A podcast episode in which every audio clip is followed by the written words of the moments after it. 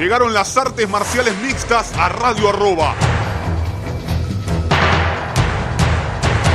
Míralo en Facebook Live, facebook.com barra Tenemos Acción. Se termina la música.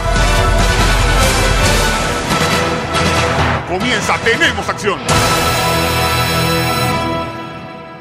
¿Qué tal amigos? Bienvenidos a una nueva edición de Tenemos Acción, versión cuarentena, ya lo saben, eh, no estamos pudiendo grabar en la radio, pero siempre queremos acercarles lo mejor de las artes marciales mixtas. Ya estamos trabajando también para ver cómo podemos volver a Radio Arroba, así que prontito vuelve Tenemos Acción a Radio Arroba. Mientras tanto, vamos a aprovechar estos días de evento, estos días de UFC para retomar un poquito el ritmo habitual del programa. El sábado hubo UFC en Jacksonville, en Florida, el UFC 249 y Justin Gaethje es el nuevo campeón interino de peso ligero. Le ganó nocaut técnico en el quinto a Tony Ferguson y se quedó con el cinturón interino de la categoría esperando ahora sí la unificación frente al ruso, frente al campeón regular, frente a Javib Nurmagomedov, que está encerrado en su Rusia natal sin poder salir aún, así que esperemos que esto pueda resolverse pronto. También Henry Sejudo retuvo el título frente a Dominic Cruz y para sorpresa de todos, decidió retirarse. Se retiró Triple C, se retiró Henry Sejudo después de, para mí, una de las mejores presentaciones de su carrera. Estaremos analizando paso a paso lo sucedido en esta cartelera y como siempre arrancamos de la primera y vamos hasta el final, porque acá en Tenemos Acción todas las peleas y todos los peleadores son importantes. Respecto al combate de Justin Gaethje frente a Tony Ferguson, vimos un Gaethje muy inteligente.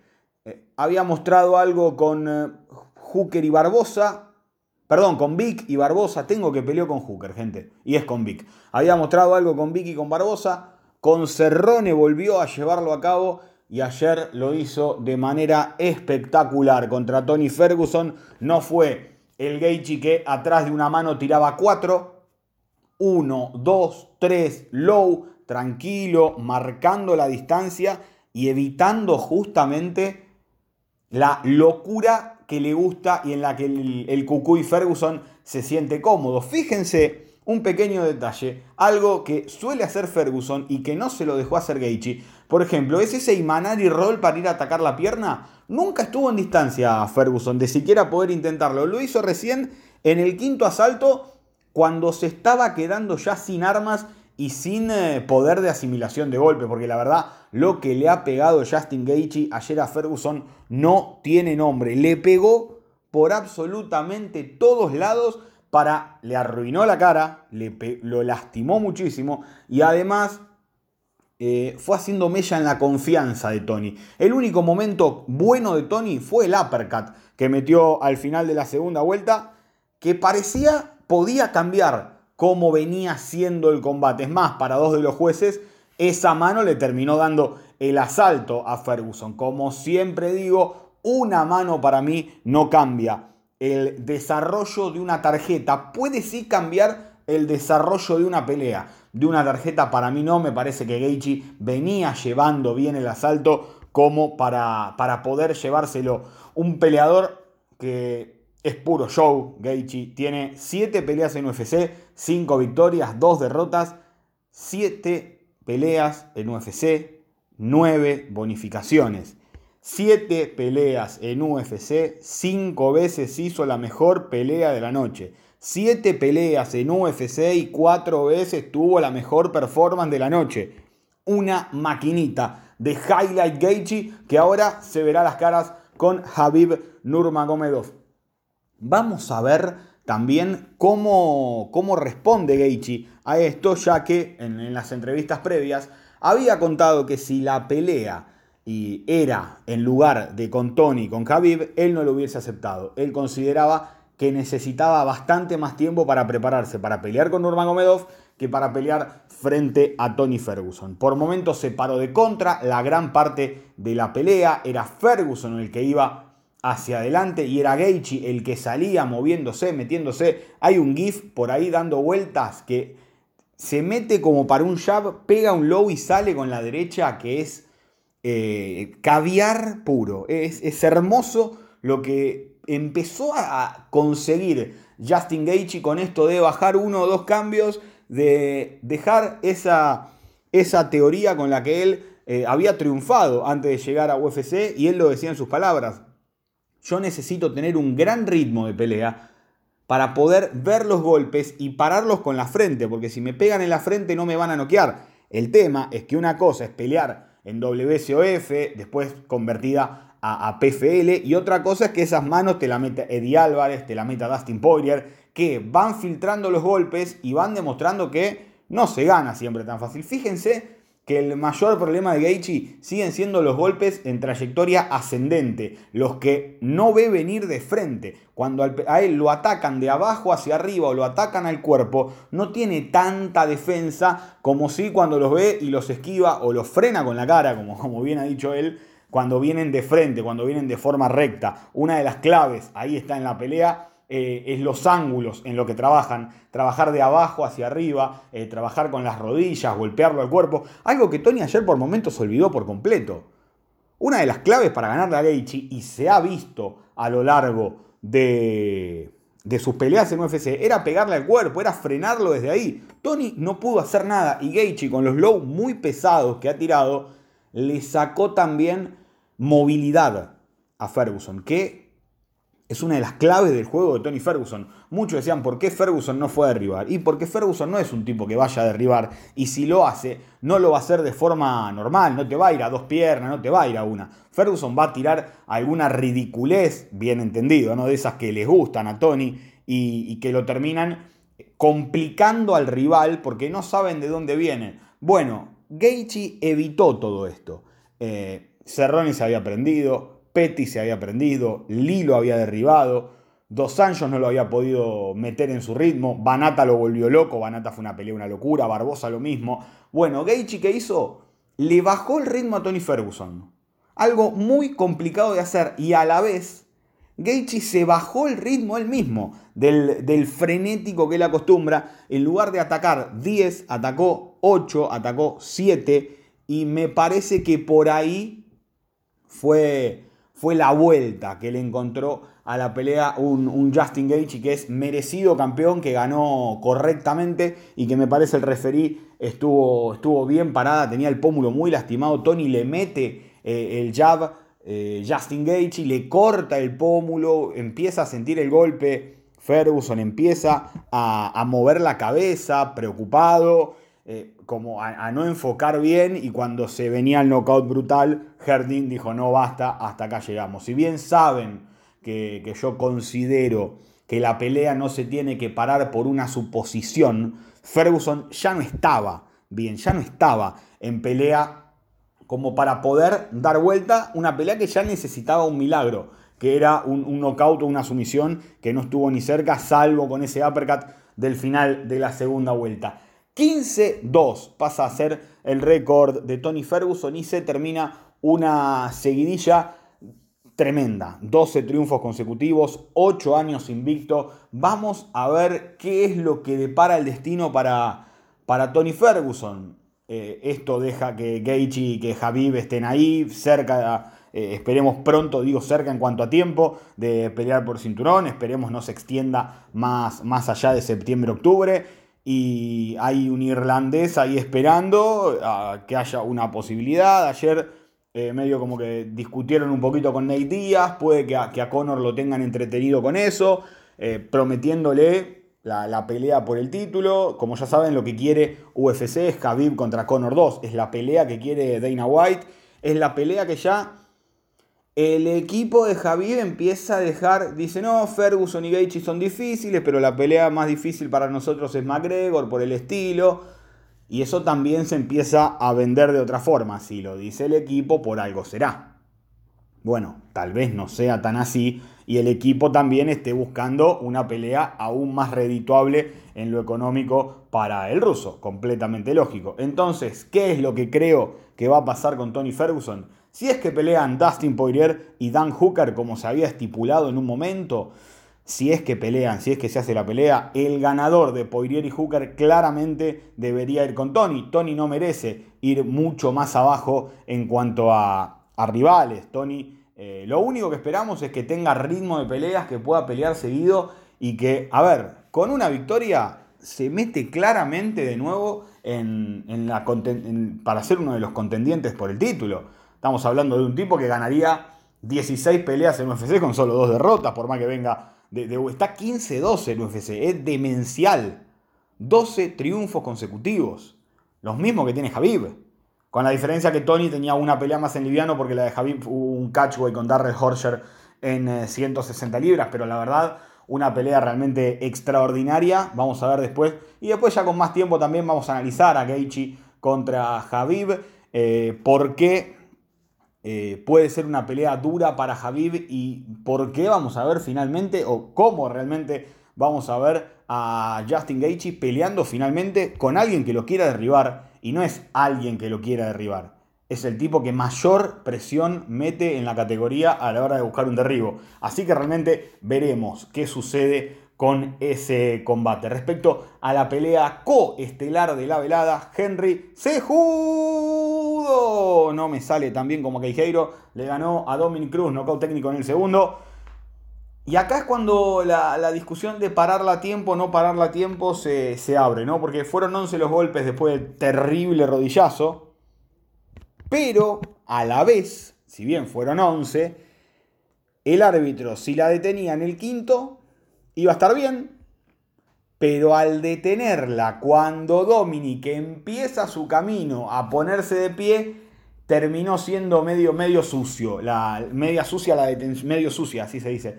La, detención de la pelea. Vamos a ver eh, cómo, cómo, va a seguir todo esto ahora, porque eh, Dominic eh, muy enojado, le tiró a Kit Peterson. si bien fue respetuoso cuando habló y explicó con, Joe Rogan qué es lo que había sucedido. Me parece que después se fue un poquito de boca diciendo que tenía olor a tabaco y alcohol. Eh, me parece que eso está de más.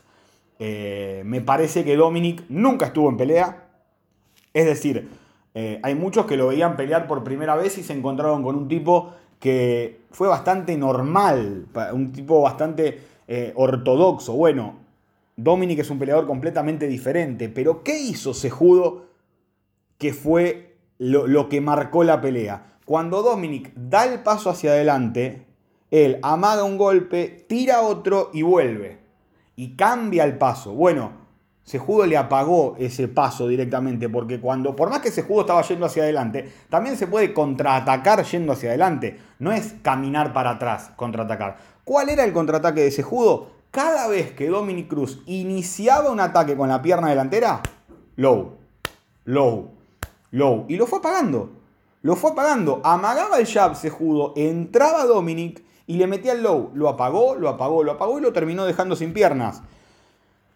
¿Fue por falta de ritmo de Dominic?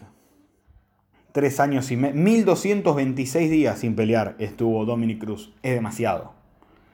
Fue más que por falta de ritmo, porque ya no tiene eso que lo hacía diferente Cruz me parece que lo vamos a ver si es que Dominic sigue peleando y si es que a Dominic lo tenemos más tiempo arriba del octágono que afuera entrevistando o, haciendo análisis de peleas, porque al fin y al cabo Cruz arriba del octágono es un fuera de serie, aunque no haya tenido eh, su mejor presentación, ni mucho menos. Y lamentablemente, digo lamentablemente, porque me parece que, se lo comió el personaje y el personaje es lo más flojo que tiene ese judo. Nos vamos a quedar con ganas de, ver mucho más de, un tipo que, es un fuera de serie de verdad. ¿eh? Un tipo que, que es un diferente, un tipo que es campeón olímpico y que es doble campeón de UFC eh, después discutimos si, las decisiones estuvieron bien, si las decisiones estuvieron mal, si el árbitro la paró bien, si el árbitro la paró mal, si el juez tenía que haber ganado este o el otro. Pero a mí personalmente eh, se nos va un tipo que intentó meterle su impronta, le metió su impronta, a la mayoría no nos gustó el personaje que hizo, eh, pero la verdad que, peleando y arriba del octágono hay, que sacarse el sombrero. Allí por 2016, cuando peleó por primera vez por el título con Johnson y luego perdió con Benavides, parecía que, que se había perdido, ¿no? Que, que ya la lucha no le iba a alcanzar. Y el tipo se reinventó por completo, fue a entrenar con los hermanos Pitbull, con Patricio, con Patricky, en el equipo que está también Leandro Higo. Y fíjense cómo de, ese sejudo de, de 2015 con transición en 2016 al 2017 cambió por completo. Un tipo que cambió muchísimo a la hora de, pararse en el ataque, le agregó un arsenal tremendo a, su intercambio de golpes, tanto que las últimas tres peleas se las termina llevando por nocaut.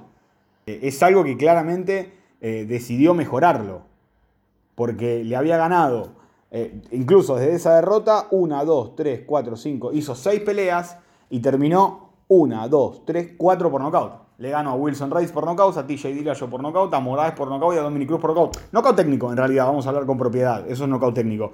Pero al fin y al cabo, cuatro de las últimas seis las terminó por esa vía y es algo que él no hacía realmente. Él derribaba, te ponía para abajo, como hizo con Sergio Petis. Lo puso para abajo, aburrió a todos, pero había conseguido una victoria. Bueno, hay veces que es mejor sumar una victoria, cosechar en el... Eh, casillero de la confianza para después empezar a ir sumándole cositas al juego. Me parece que con 33 años podríamos tener ese juego para rato. Vamos a ver si esta, si esta semana, si en estos días dice, no, bueno, ya está, quiero volver, no, pasa nada. Ahora, si UFC eh, ya está armando y ver cómo seguir con la categoría de peso gallo, eh, vamos, vamos a, me parece que va a tener que dar un pasito de vuelta, Sejudo, si, si es que quiere volver. Ojalá, ojalá que vuelva y, que tome los retos que nosotros le queríamos ver, con Peter Young, con Sterling, con Sanhagen, no con Cruz, no con Aldo, que tal vez no estaban en eh, su mejor momento. Ahora Dana White dijo que la pelea por el título de peso gallo va a ser Peter Young contra alguien. Veremos quién es ese alguien. Recordemos, estaban trabajando para que el 6 de junio sea el combate entre Aljamain Sterling y Cory Sanhagen. Sería teniendo en cuenta que es en junio, teniendo en cuenta que está casi a la vuelta de la esquina, me parece que estaría bueno que el ganador de Sterling contra Hagen termine peleando con Peter Yan. Cosas de la pandemia también. Veremos cómo se puede ir armando todo, dónde pueden ir a pelear cada uno, porque también pueden decir, che, y si teniendo que el evento de junio no es tan fuerte, y si ponemos a Hagen con Sterling por el título de peso gallo, Sería una linda idea, ¿no? Si le quieren hacer llegar el audio de Tenemos Acción a Dana White, ya lo saben. Esa sería una solución rápida y tenés un campeón con una buena seguidilla de victorias, con una buena cantidad de triunfos de cara a una eh, pelea luego ya con Peter Ryan, que es un pibe que le pusieron a todos y a todos los terminó bajando. También recordemos que en esta categoría va, se está emparejando la pelea, en realidad falta el lugar, faltan muchas cosas, pero parece que Cody Garbrandt el 6 de junio también va a estar peleando con Rafael Asunzao. No me gustó lo que dijo Jimmy Rivera. Y ahora más que en el revoleo de este campeón, Rivera va a querer, querer, pelear aún menos con Chito. Pero dijo, no, yo ya pasé de Chito, no quiero pelear con Chito. Pero amigo, te bajaste vos por una lesión, no fue culpa de Chito. Eh, no me parece que, sea, sea lo, lo adecuado eso. Por supuesto, yo no decido absolutamente nada y cada uno dice lo que quiere. Recordemos, Chito Vera va a estar peleando el próximo sábado, 16 de mayo, frente al eh, chino, a Song Yadong, y con este revoleo de la categoría puede llegar a ser importante una victoria para Chito. Cruz, ¿qué dicen? Eh, se pone lindo, se pone lindo el, el momento este porque además digo, lindo en, lo que se puede rescatar, ¿no? De estar en cuarentena, de estar todos los países y las fronteras cerradas. Eh, de, ver cómo, cómo se va acomodando todo, cómo UFC incluso reacomodó las carteleras e hizo peleas más lógicas en este miércoles y sábado que, se viene. Respecto a los pesos completos, respecto al combate entre Francis Ngannou y Jairzinho Rosenstruck, no digan que no les avisé. Si ustedes escuchan Tenemos Acción, saben que aquí se banca fuerte a Jairzinho Rosenstruck pero que le había ganado casi de milagro a Alistair Overeem, una pelea que tenía recontra perdida y conecta una mano porque Overeem se equivoca faltando 4 segundos y le gana. Y se iba a enfrentar con Enganu, que es un tipo que no te perdona. ¿Cuál era la forma de Jairzinho realmente de ganarle a Enganu hoy? La de este Jairzinho. Sí, llegaba con, con knockouts consecutivos, pero estamos hablando de que el camino de Jairzinho a pelear con el 2 de la división, con el 2 de la división, que tranquilamente podría ser el 1 de la división, si Cormier se hubiera retirado como, como, dijo que iba a retirarse, pero bueno, ahora está esperando por Miocic. Eh, la verdad que hay una, hubo una diferencia tremenda y en el revoleo en Ganú lo noqueó en 20 segundos. Las últimas cuatro victorias de Francis en Ganú sumaron un total de 2 minutos y 42 segundos. Una bestia, un tipo imparable. 10 victorias en UFC, 9 por nocaut, 1 por sumisión, 2 solas en el segundo round, 8 en el primer asalto y de esas 8 ninguna pasó de los 2 minutos. Es más, ninguna pasó del minuto 42 una barbaridad lo de Francis Ngannou, un tipo que tiene un poder de knockout tremendo y que personalmente ya saben que en la previa a la pelea con Miocic también lo dije. Se vendía el hype del knockout de Overeem, pero se le notaban fallas.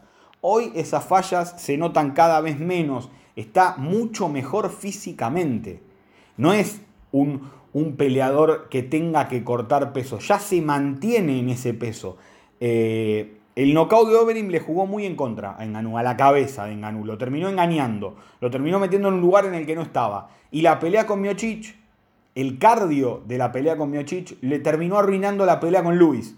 Entonces se arremangó, como decimos de Bisping, se metió en el barro, se fue a pelear a China con Caris Blades, una revancha que tranquilamente podría no haberle dado. Le ganó a Blades, le ganó a Caín, le ganó a Dos Santos y ahora suma a Jairzinho. Porque, bueno, a Blade ya le había ganado, Caín y Junior Dos Santos no están en su mejor momento. Bueno, ahora agarró al joven prospecto que va para arriba.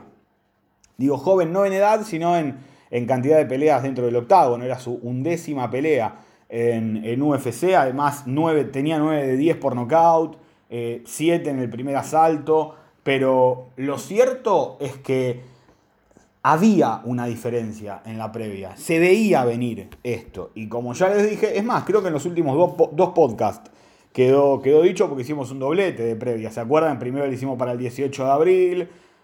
Después la hicimos cuando salió la info, que se hacía el 9 de mayo, y ahora estamos haciendo el post. Pero me parece que por ese lado eh, tiene, tiene que cambiar. Vamos a ver qué es lo que sigue para, para Jairzinho. No me gustaría que se enfrente a un pegador. Eh, me parece que es barajar y dar de nuevo de cara, de cara a una nueva oportunidad. Vamos a ver realmente cuál, cuál es el futuro de Jairzinho. No lo enterraría en una cartelera y tampoco lo, lo pondría de estelar. Siempre hay que dar paso a paso. No se puede subir la escalera de a cinco escalones. ¿Por qué? Porque te bajan de un trompazo. Como le pasó a Tuibasa también. Y, y a tantos que no saben por experiencia qué es lo necesario. Lo dijo Luke el otro día, lo escuchaba Vicente, y ya vamos a estar hablando de Vicente. Eh, no es lo mismo pelear contra cualquiera que pelear contra un top que ya sabe lo que necesita para pelear con los mejores o que ya peleó por el título de UFC. Y en Ganú eso lo sabe más que nadie porque ya cometió los errores y ya está estabilizado como uno de los mejores. Jairzinho fue dominado por Overeem y ese knockout del final pudo haberlo hecho pensar en, bueno, los noqueo igual. Además, Overeem, perdón, para mí no es top 5 ya hace mucho. Pero bueno, nada, Overeem se convirtió en un, en Arlovsky más, me parece.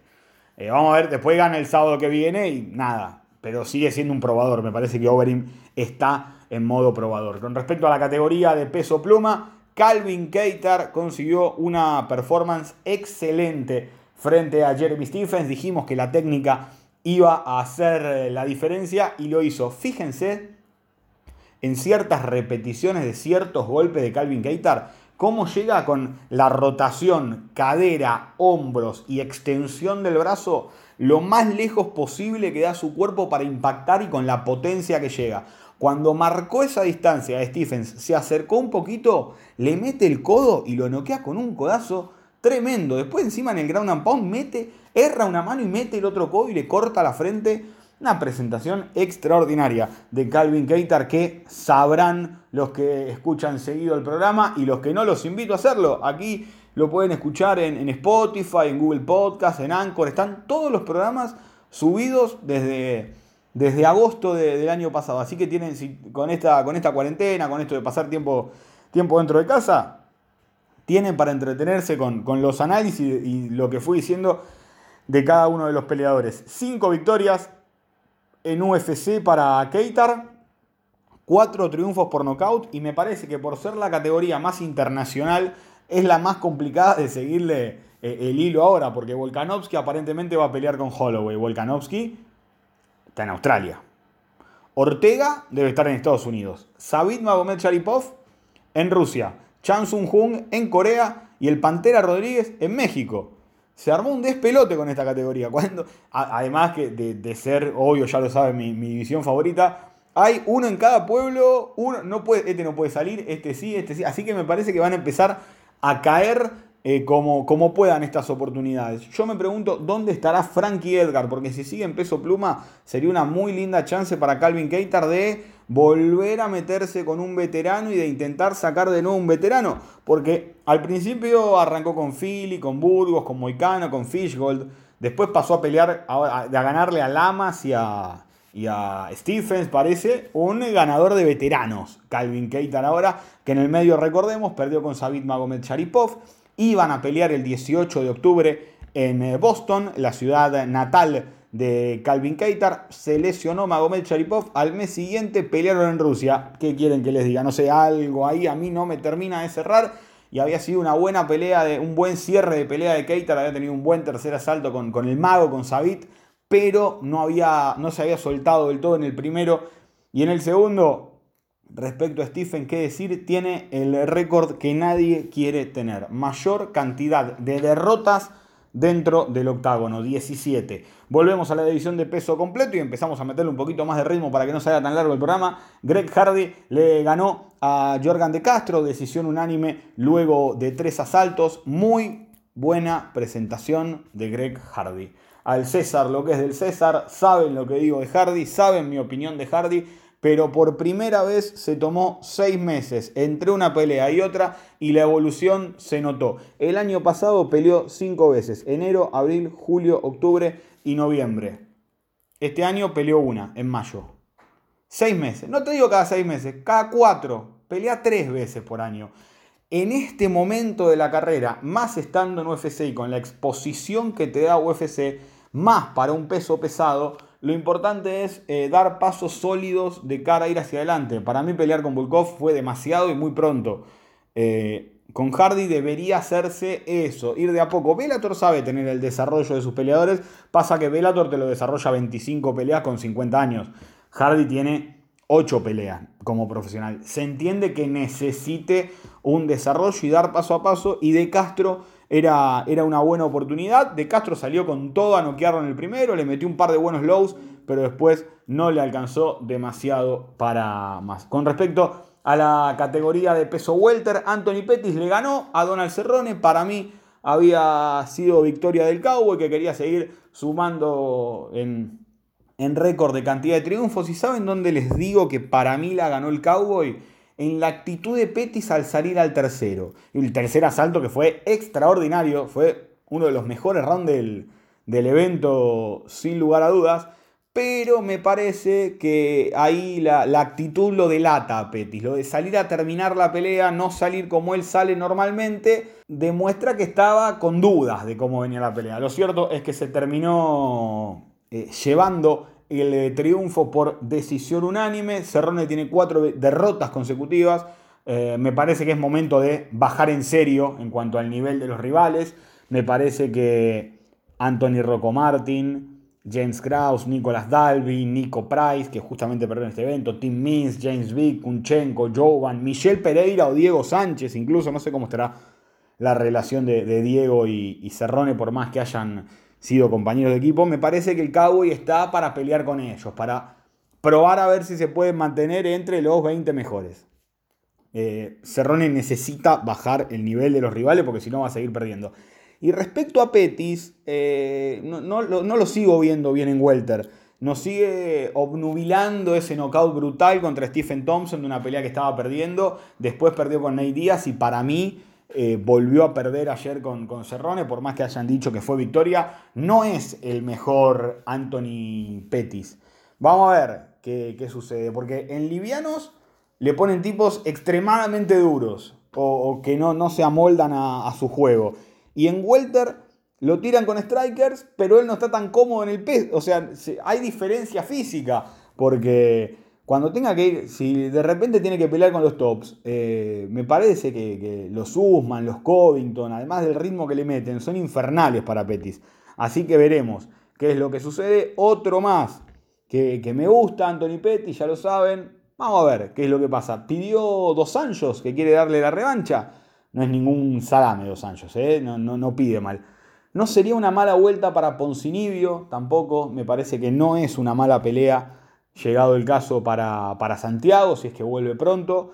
Eh, y si queremos probar, peleadores, Jeff Neal, Vicente Luque, tranquilamente cualquiera de los dos. Y hablando de Vicente, es tremendo lo del peleador de padre chileno que habla español como los dioses. 11-3 en UFC, 10 victorias antes del límite, 7 por nocaut, 3 por sumisión. Está en un nivel terrible. Vicente Luque, que como pocos lo hacen, reconoció. La verdad que con Thompson me sentí inferior. Sentí que Thompson era mejor que yo y me demostró lo que tengo que hacer para pelear frente a los mejores. Que es un entrenamiento distinto, una forma diferente de pelear y en estos seis meses que estuvo, que estuvo fuera Vicente, me parece que se notó eh, una, una, evolución, pega muy fuerte, está siendo muy pero muy inteligente y cuando lo buscan derribar pasa rápido el brazo izquierdo para, para empezar a complicar al, al, rival, que el rival empiece a, a pensar en, en defender el cuello, me parece que está en un nivel excelente y que de a poco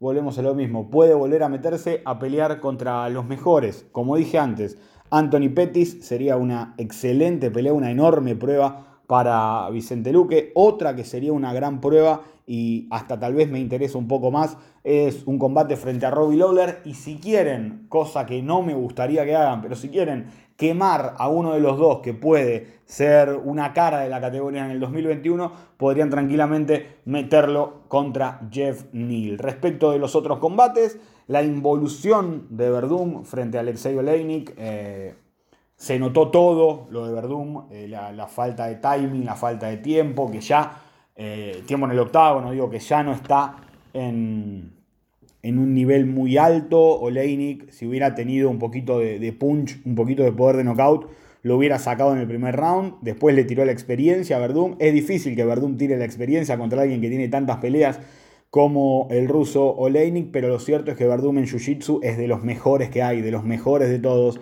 y por eso casi logra finalizarlo con una palanca de brazo, muy bien defendido por Oleinik, un tipo con muchísima experiencia que se tranquilizó, pero que de esos de que esos peleadores que cuando no le salen las cosas bien, bueno, ya está, perdí, como lo hizo con Overing, que dio la sensación de que se había rendido, bueno, con Verdum casi pasa. Esparza me sorprendió dominando de pie a Michelle Watterson, a pesar de que en uno, en uno de los asaltos de arribó, muy floja la pelea de, de Esparza y de Watterson, están muy pero muy lejos, por más que eh, Esparza le pueda ganar, Watterson ya no creo, me parece que están muy lejos de, las mejores, digo, y de las que pueden ir viniendo, ¿no? Una Marina Rodríguez tal vez con Esparza te puede llegar a perder.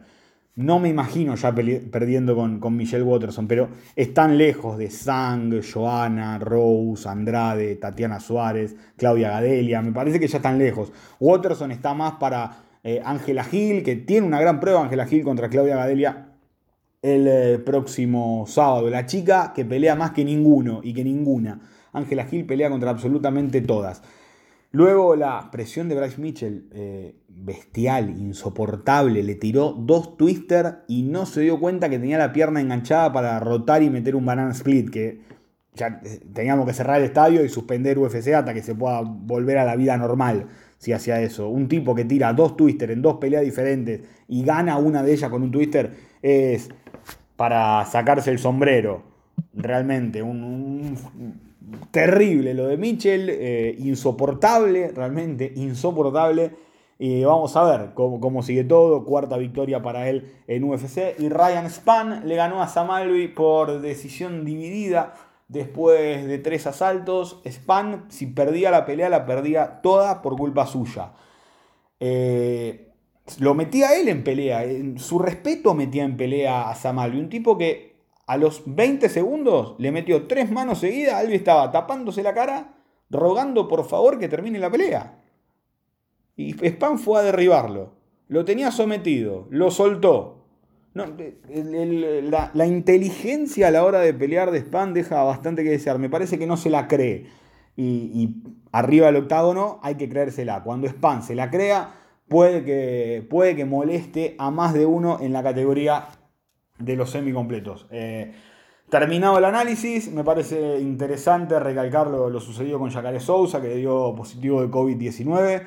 Eh, por supuesto no se hizo su pelea con Uriah Hall, UFC siguió los protocolos para que, no suceda nada más. Tanto él como su equipo, sus dos acompañantes, fueron eh, positivos de COVID-19. Aparentemente, según dijo Cormier, la esposa de Yacaré ya, ya tenía el virus. Ojalá, reitero, ojalá no, no, pase, no pase a mayores y Yacaré pueda, que, esto quede en, una mala, en una mala anécdota. Dicho esto, UFC está mandando mails a los peleadores que van a estar peleando en las próximas carteleras para que digan si tuvieron contacto con alguien que tiene COVID-19, si sienten fiebre, si tienen tos seca o si tienen cualquiera de los síntomas. Con uno de los síntomas bajan la pelea por completo o la reacomodan con tiempo para evitar justamente que, suceda esto, que suceda una baja que, no, es, no, es, por la pelea, sino por la salud de todos los que están teniendo que ver con los eventos de UFC. El próximo miércoles, Anthony Smith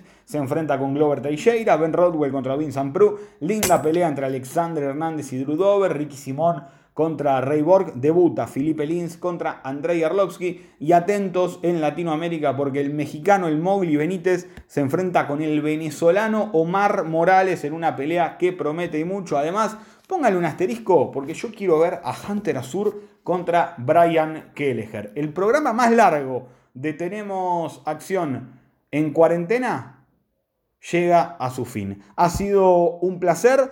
Los espero el jueves con un nuevo Tenemos Acción en Cuarentena, con todo lo que dejó el evento, el primero de los dos eventos que nos quedan en Jacksonville, en Florida.